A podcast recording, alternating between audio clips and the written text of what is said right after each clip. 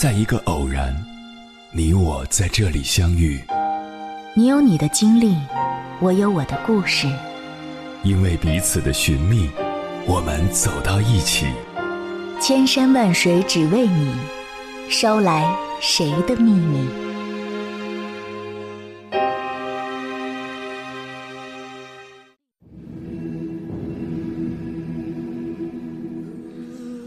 欢迎回来，各位夜行者。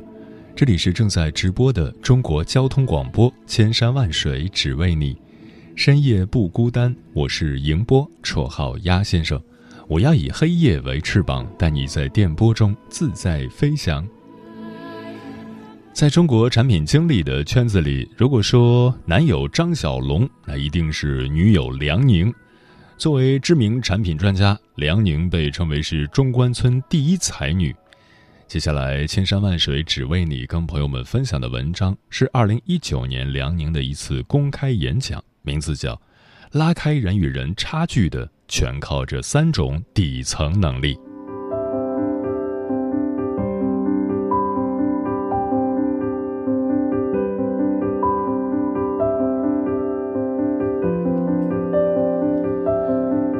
人生阶段分为童年、青春期、成年和老年。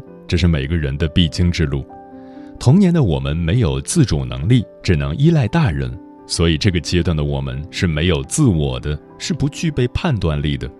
我们自己的感受并不重要，重要的是抚养我们的大人和他们的感受。而当我们步入青春期的时候，自我开始形成，会有叛逆。其实这个说法也挺不好的。接着，当我们步入成年，开始具备自主能力。能通过自己的劳动养活自己，三十而立，说的就是这个道理。成年之后的老年阶段，传统社会就会认为老人不应该过多占用社会资源，但这些其实都是农业时代的划分方法。其实从现状看，完整的人生应该划分为六个时期，在青春期和成年之间，还有一个奥德赛时期。奥德赛这个词来源于公元前八百年的荷马史诗，出自一个神话故事。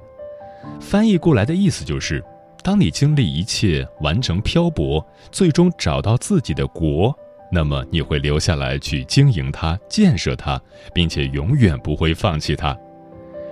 像我们做产品，其实一直都是在经历各种体验，并且在这个过程中注重感受。感受是一切行动的内在指引。感受来自于哪呢？感受来自于预期。预期是内心的观念和想法与现实是否一致的一种衡量。所以，当我们走出青春期，进入生理上的成年期后，我们需要工作，需要成家，需要进入一个稳定的状态。如果这个阶段我们不稳定，会受到来自外界的指责。这其实就是一种过时的农业时代的思维模式，而这种思维模式定义了很多人的人生模式。所以，现代西方社会学家才会把奥德赛时期写到完整的人生阶段里。奥德赛时期指的是后二十几岁、三十岁出头的年轻人，他们还在学习和工作之间徘徊。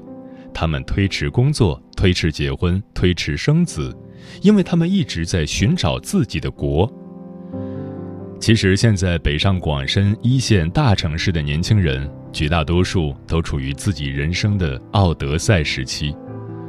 很多大学生或者研究生毕业后，大概也就是二十出头，然后开始经历不同的公司、不同的岗位、不同的城市、不同的人。这种漂泊的状态持续的时间可能是十年，也就到了一个人三十多岁的年龄阶段。而有很多公司对员工的年龄歧视就是三十五岁，所以很多招聘启事中会要求年龄在三十五岁以下。在这个漂泊的过程中，其实每个人都是在寻找自己的国，并且持续训练和培养自己的能力。一旦找到理想国，就会结束漂泊，就会留下来，并且持续强化这种能力，然后经营和建设好自己的国，这就是稳定的标志。在找到理想国之前，你仍然继续漂泊，在寻找自己的领地。那不管年龄如何，你都一直处在奥德赛时期。我们在学校里学习，熟悉学校的环境和应对方式，我们知道该如何学习和考试。一旦离开学校，进入职场，离开这个熟悉的战场，我们就会开始一段新的寻找自己的理想国之旅。在一次新的漂泊旅程里，从一枚小白开始，去学习新的能力。去探索自己的理想国在何处，不断历练，不断尝试，最终找到自己的理想国，并成为国王。这就是我们每个人在人生阶段中不断重复的从小白到国王的故事。在从小白到国王的过程中，有三项能力特别重要，分别是判断能力、增长能力和关系能力。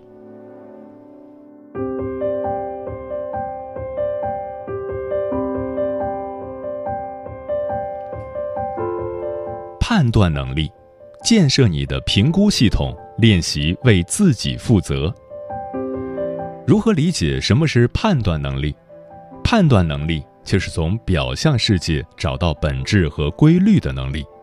比如你所在的公司，你在为你的工作负责，在为你的老板负责，但反过来，你的上司以及你的公司有没有对你负责呢？很多人会善意地告诉你，公司是为你负责的。如果你能扒开表象，从本质上去看问题，你会发现，公司其实是向股东负责的，股东的利益才是一家公司的最高利益。从这个真相上来讲，如果你不是公司的股东，那你就不是公司最需要负责的人。作为产品经理，我们是创造东西的人，如果要创造，首先就是不能生活在表象里。因为表象的世界里存在很多的信息，所以我们要学会判断。当任何一件事情发生的时候，多探究一下其中的原因，多问一下为什么。在我们这个观念叠加的时代，很多信息交织在一起，更需要我们具备极强的判断能力。当下的我们处于信息时代，也可能处于 AI 史前时代。再往前推，就是工业时代和农业时代。中国大部分时间处于农业时代，然后短暂进入了工业时代，然后就快速进入信息时代了。农业时代，我们的祖先就守着一块田地，日出而作，日落而息，然后世世代代就这么生存下来了。然后进入工业时代，工业时代本质上是在解决力量的问题。蒸汽机和机械的发展，让人拥有了肉身以外的超强力量。信息时代实际上解决的是视觉和听觉的延伸问题。我们能看到千里之外的人，听到千里之外的声音，这都是在农业时代和工业时代不可能做到的。那么，AI 时代解决的是什么问题呢？解决的是我们的脑力延伸的问题。是让我们的决策模型进行升级。一个好医生和一般医生，以及好的股票操盘手和一般的股票操盘手之间的区别是什么？不是获取信息的能力不一样，而是大脑决策模型不一样。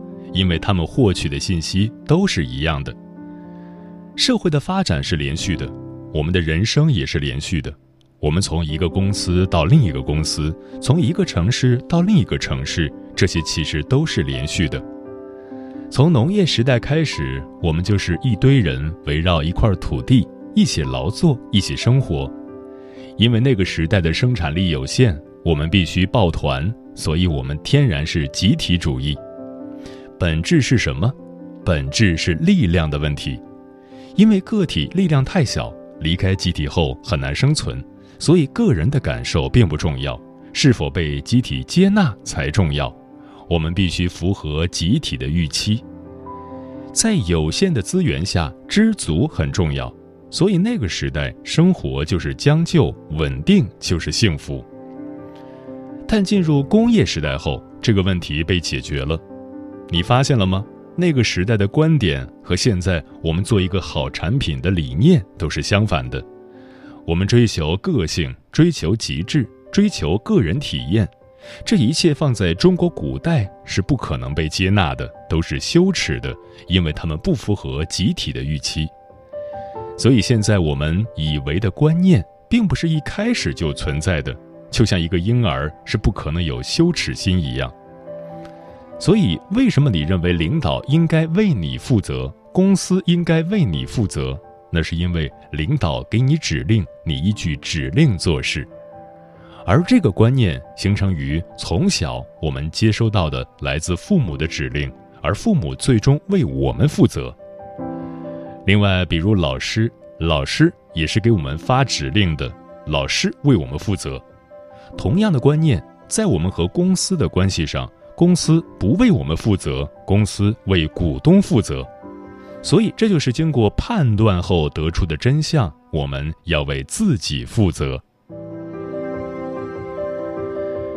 接着讨论一个话题：如果在上述情况下，我们是否还应该信任别人？结论是我们不应该信任别人，我们应该学习信任自己对别人的评估。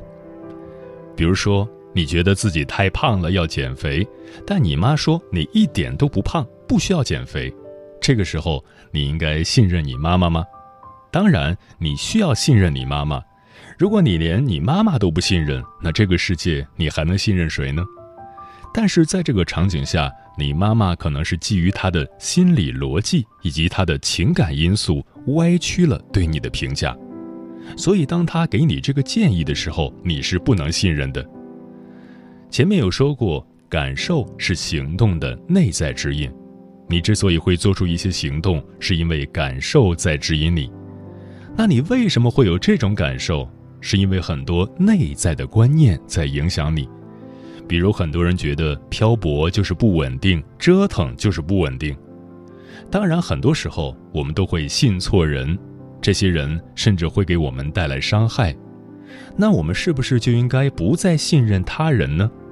其实不是，我们应该信任的是我们对别人的评估。我们之所以会信错人，是因为我们对他人的评估模型出了问题。所以，我们只需要升级和完善自己的评估模型就可以了。建设好评估模型和判断能力，练习为自己负责。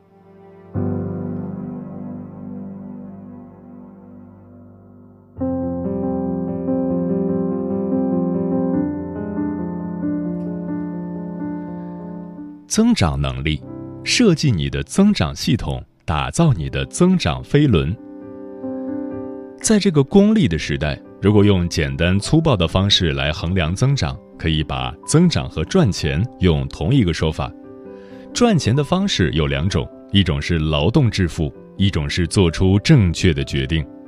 劳动致富的观念在农业时代就已经存在，没有什么好解释的。那什么叫做出正确的决定呢？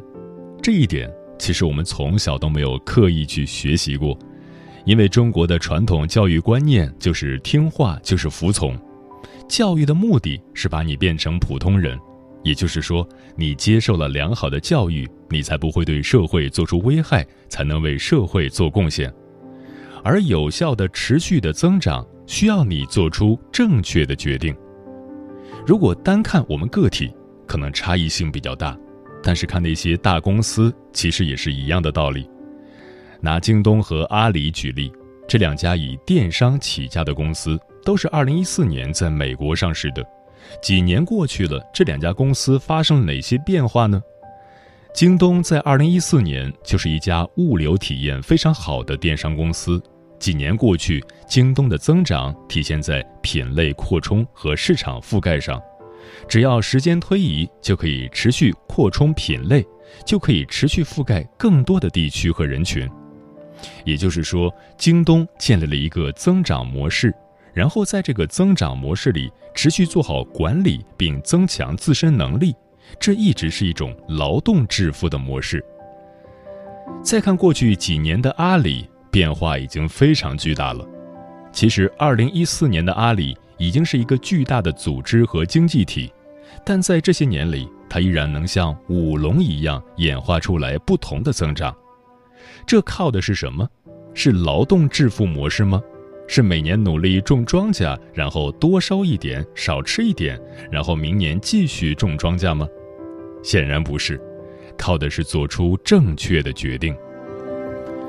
对于我们每个人也是一样，我们努力工作，增强技能，然后跳槽到另外一家公司，收入有个百分比的涨幅，这始终是处于劳动致富模式下的增长。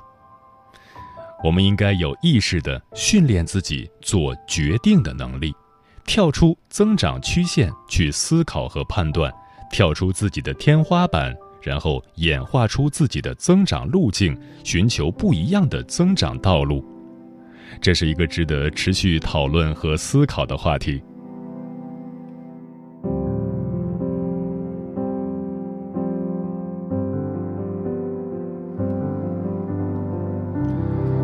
关系能力，建设自己的共同体，让同伴增强自己。什么是关系？什么是好关系？把一个组织运营成共同体，才是一种优质的关系。两个同事每天在一起工作，一对情侣领了结婚证，成了法律意义上的共同体，这些叫好关系吗？或者说，那些会说奉承话、会送礼的人，就叫做擅长处理关系的人吗？显然不是。这里有一个关系模型，能用来做一个参考。关系有四个阶段，分别是理想阶段、冲突阶段、协同创作阶段、整合阶段。这个模型基本可以适用于工作伙伴、夫妻关系、恋人等不同的关系模式。每个人都有不同的角色，我们都是按照角色来预期对方。如果遇到一个理想的公司，遇到一个理想的上司，遇到一个理想的对象。这都是我们在做角色化的预期，由此我们就会产生角色化的行为方式，比如请客吃饭、送礼、拉近关系，都是我们基于角色做出的行为反射。一段关系是从理想阶段开始，但理想阶段根本不在关系三角模型中，理想关系只是我们的一种假想。我们会基于这种假想去产生一些行为，但实际上根本就没有进入真正的关系。真正的关系是从冲突阶段开始的。很多人都害怕冲突，尤其是中国人，自古以来的文化里就崇尚谦让，为人谦逊，相敬如宾，都是避免冲突的。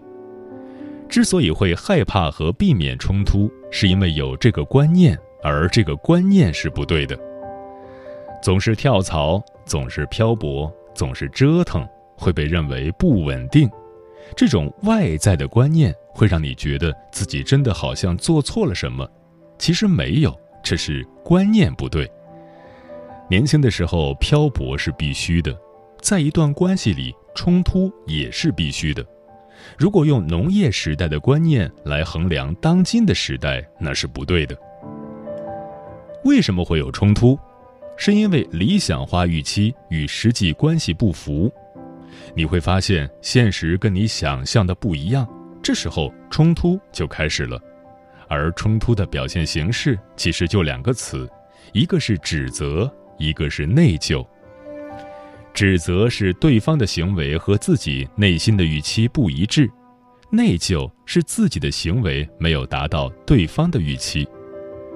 当对方指责你时，你会感到难受，你会不舒服，所以你也想让对方难受，所以你也指责对方，这就是一个恶性循环。如果我们能够抛掉理想化角色和预期，和对方真诚相对的时候，冲突如果处理得好，那就可以进入下一个关系阶段，就是整合阶段。如果没有处理好，那就会进入三种不同的状态，分别是冷漠、超越、分离。冷漠是什么？冷漠就是节能。用爱因斯坦的方程式解释，能量是万事万物的本源，生物有节能的天性，放在今天说白了就是懒。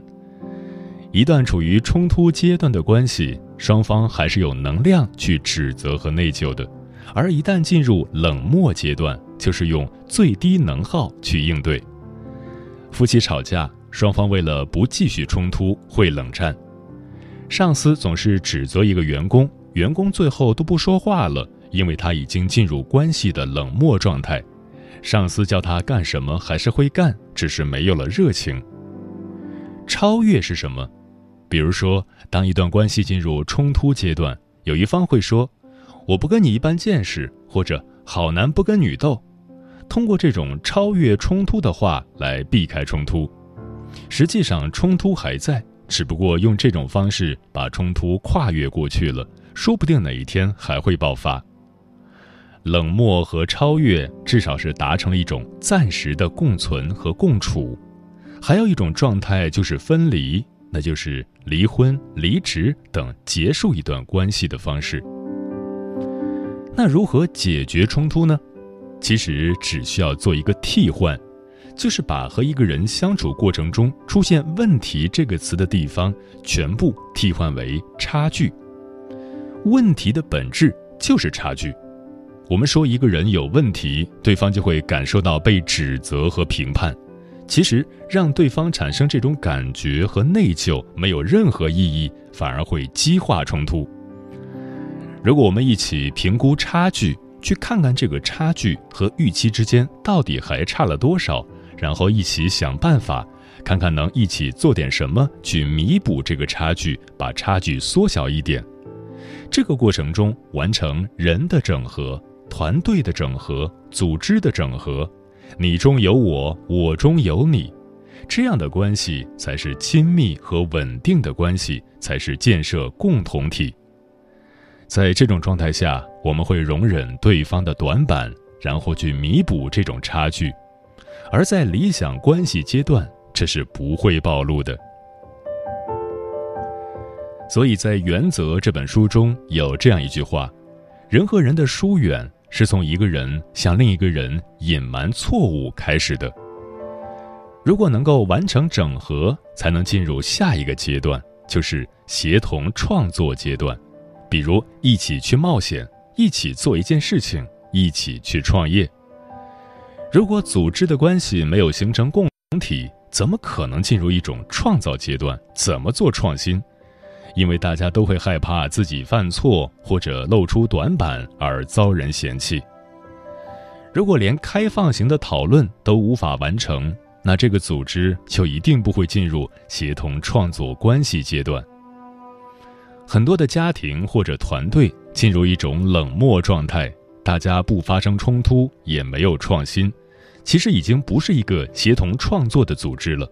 大家不需要一起在这里去面对未来，一起去做没有做过的事情。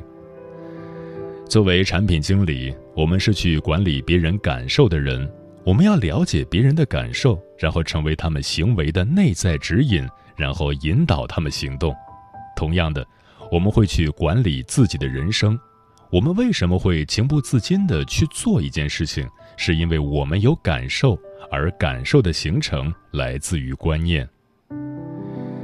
最后总结一下，讲了这么多，其实主要有三个核心观念：第一，奥德赛时期从来就没有不经历漂泊就进入的稳定；第二，不要轻易相信别人，要学习信任自己对别人的评估，建设自己的评估能力，为自己负责；第三，冲突才是一段关系真正的开始，进入冲突才是真正认识一个人的开始。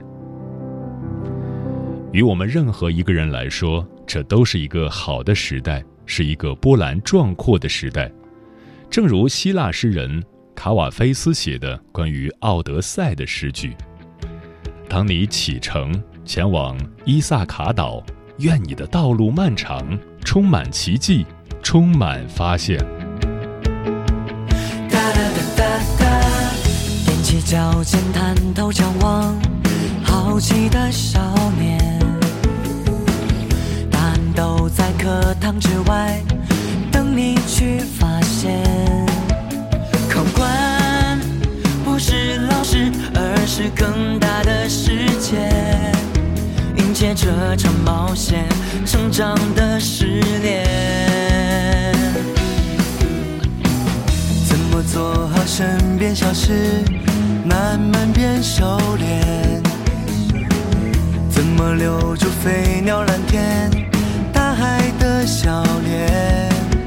水城不是校园，而在日常每一天。写这份答卷，爱是不可缺。向上吧，小少年，穿过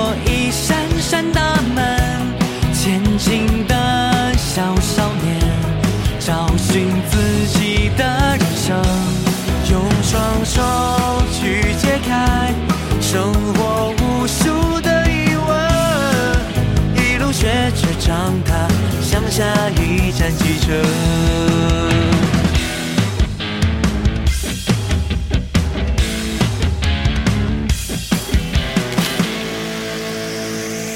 怎么做好身边小事，慢慢变收敛？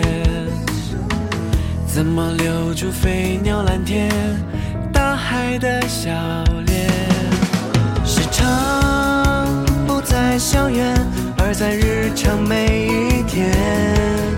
写这份答卷，爱是不可缺。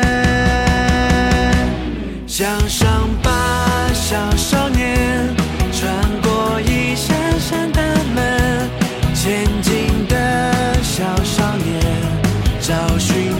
己的人生，用双手去解开生活无数的疑问，一路学着长大，向下一站启程。